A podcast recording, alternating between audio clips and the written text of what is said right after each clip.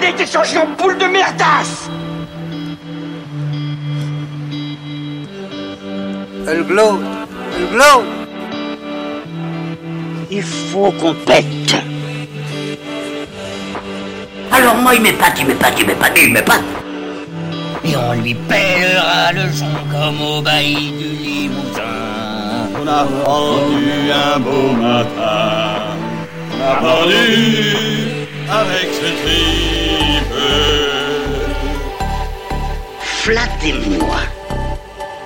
Eh ben la denrée, on est en France Allez, cul sec Hop Bonjour, bienvenue sur Histoire d'en dire plus.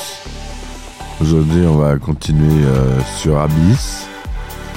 On parlait de l'acquisition d'un énorme euh, réservoir d'eau pour pouvoir filmer les scènes sous-marines.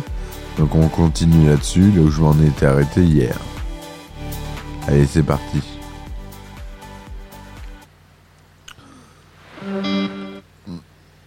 Elle était repartie la musique. Le plus dur était fait, donc euh, acheter le réservoir, restait à résoudre les problèmes d'ordre technologique. Artiste accompli, Cameron a très vite senti que sa propre inspiration ne suffirait pas. Il lui fallait d'autres sensibilités, d'autres sources d'idées, notamment pour concevoir les décors et les costumes d'amphibies. Personne ne s'est donc étonné le jour où il a contacté Ron Cobb, avec lequel il avait noué d'excellents rapports sur Aliens. Cobb fut immédiatement chargé de la conception de Deep Core 2, la plus grande attraction visuelle du film. Mon premier travail a été de griffonner une architecture totalement improvisée. Jim lui-même ne savait pas exactement ce qu'il voulait. Jim, c'est James Cameron, hein, c'est qu'il l'appelait Jim. J'ai immédiatement pensé à une structure modulaire dont on pourrait interchanger les éléments. Le bâtiment euh, pourrait donc ainsi se ramifier et au contraire se rétrécir en fonction des tâches qu'on lui assignerait. Jim voyait une bâtisse tout en verticalité. J'ai donc imaginé trois cylindres équipés de ponts les reliant les uns aux autres, une sorte de figure trimodulaire variable à l'infini, un peu comme un jeu de Lego. L'essentiel était d'aboutir à une esthétique à la fois cohérente et légèrement en avance sur notre époque. Presque tout ce qui nous entoure, voitures, avions, équipements audiovisuels, résulte d'une évolution affinée sur plusieurs années. Le plus délicat dans la conception d'une technologie futuriste est de donner cette même impression d'aboutissement progressif. Tel qu'on peut l'avoir à l'écran, la plateforme Deep Core est finalement composée de deux ensembles trimodulaires et de deux ensembles bimodulaires reliés par un réseau de tunnels. Grandeur nature, le complexe couvrirait plus de 6000 m2 de fond sous-marin, réduisant jusqu'au nanisme les plus grandes habitations amphibies actuelles. Deepcore n'a jamais été conçu du jour au lendemain. Poursuit Cobb. Ça devait être au départ une véritable cité sous-marine. Nous aurions construit quelques bâtiments dans le réservoir et le reste en modèle réduit. Mais plus nous progressions, plus Jim voulait inclure des éléments sous l'eau nous avons donc réduit les dimensions de l'ensemble afin d'en émerger le maximum. Bien que relié à la surface par une longe ombilicale, le complexe dispose d'une totale liberté de mouvement pour aller d'un point de forage à l'autre. Grâce à ses propulseurs verticaux, Deepcore se soulève et grâce à des propulseurs latéraux, deux en haut et deux en bas, pour maintenir le centre de gravité, elle avance. Elle survole ainsi le fond de l'océan et se pose sur ses patins hydrauliques par simple coupure des propulseurs latéraux. J'ai mis longtemps à concevoir un tour de forage sous-marine capable de soulever des forêts et de les introduire dans leurs habitacles. À l'origine, le scénario prévoyait une tour de forage entièrement mécanisée. La version définitive se contente heureusement d'un modèle beaucoup plus simple. Doublement oscarisé pour les décors de la guerre des étoiles et des aventuriers de l'Archipérdie, Leslie Daly s'est vu confier la lourde tâche de matérialiser les croquis de Ron Cobb. Mais avant de construire quoi que ce soit, il fallait s'assurer de la fiabilité absolue du réservoir. On ne déverse pas 28 000 tonnes d'eau dans un conteneur sans garantie optimale. Nous étions persuadés qu'il tiendrait le coup, se rappelle Gillet. 90 cm de béton, c'est quand même pas rien. Seulement il était tout, sauf étanche. Les parois étaient littéralement crevassées. Il était vital de colmater les brèches au plus vite, sous peine d'inondation catastrophique. Pendant que tout le monde s'affairait autour de l'exploit de l'ex-centrale nucléaire, Cameron orchestra à Los Angeles le travail de pré-production. Le choix des comédiens, primordial, n'aurait rien de la routine habituelle, consultation de fichiers, estimation du quotient de sympathie, etc. Nous avons toujours fait savoir que le film demanderait aux acteurs un investissement physique permanent et qu'il n'était pas question pour nous d'engager des indécis. Lors des entretiens, je mettais bien l'accent sur les risques de l'entreprise, quitte à exagérer.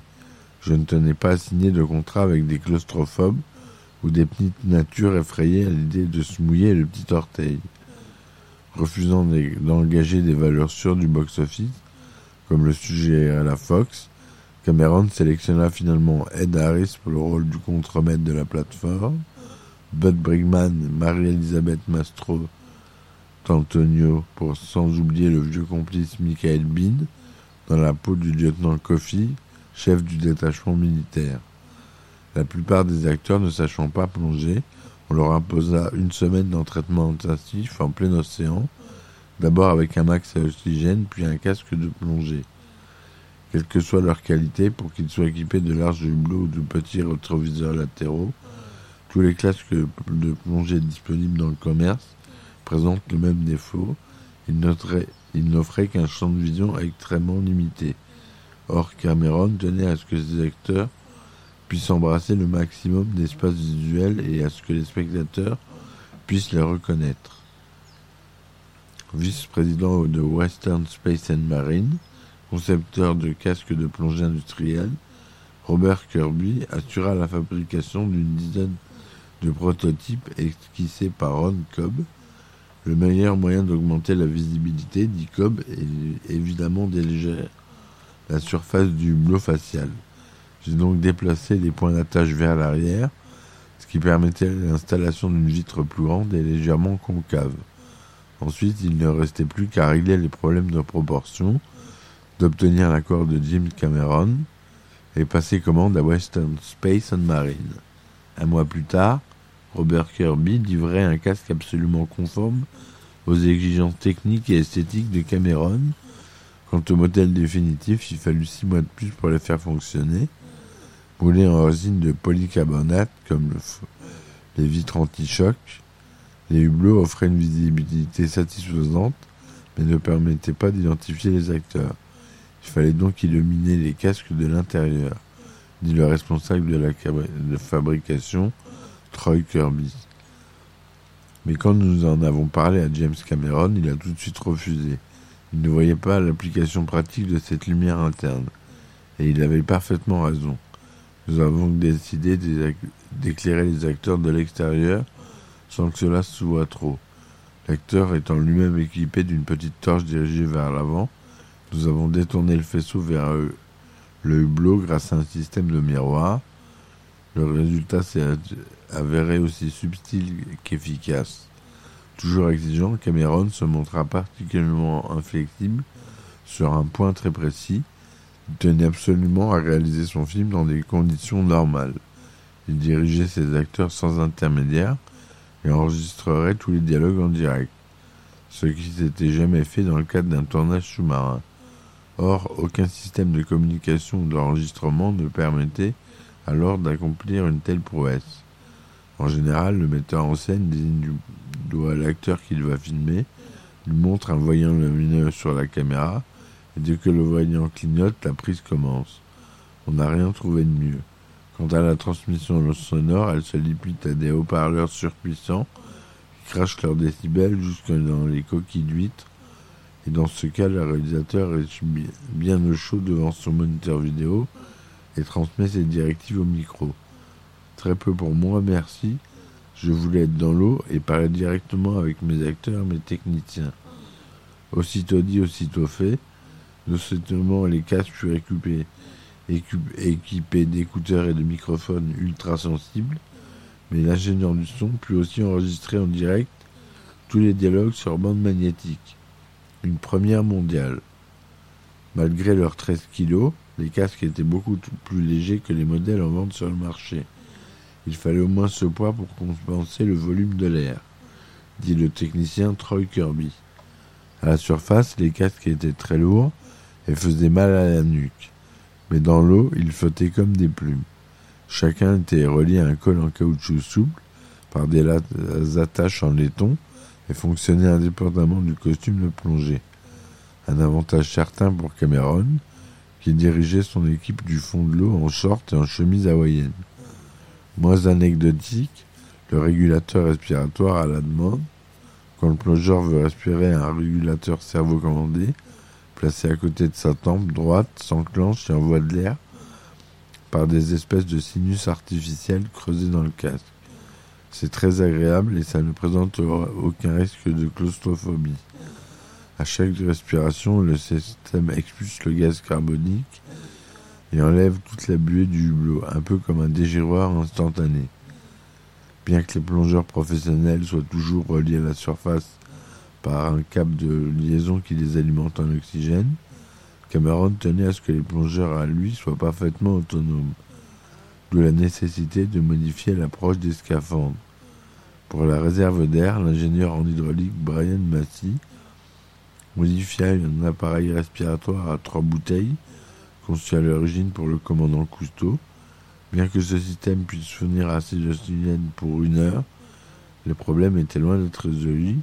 Avec un minimum de 12 personnes travaillant en même temps sous l'eau, il était inévitable que certaines d'entre elles remontent un moment ou un autre à la surface pour pallier cet inconvénient.